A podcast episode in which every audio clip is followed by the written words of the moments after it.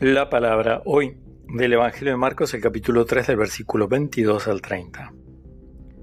Los escribas que habían venido de Jerusalén decían acerca de Jesús, está poseído por Belzebul y expulsa a los demonios por el poder del príncipe de los demonios.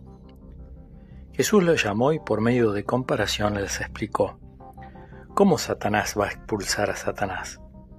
Un reino donde hay luchas internas no puede subsistir y una familia dividida tampoco puede subsistir. Por lo tanto, si Satanás está dividido levantándose contra sí mismo ya no puede subsistir, sino que ha llegado su fin. Pero nadie puede entrar en la casa de un hombre fuerte y saquear sus bienes si primero no lo ata. Solo así podrá saquear la casa.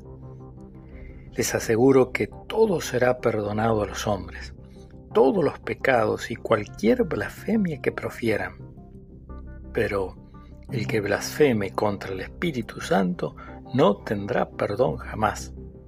Es culpable de pecado para siempre. Jesús dijo esto porque yo decía, está poseído por un espíritu impuro. Palabra del Señor.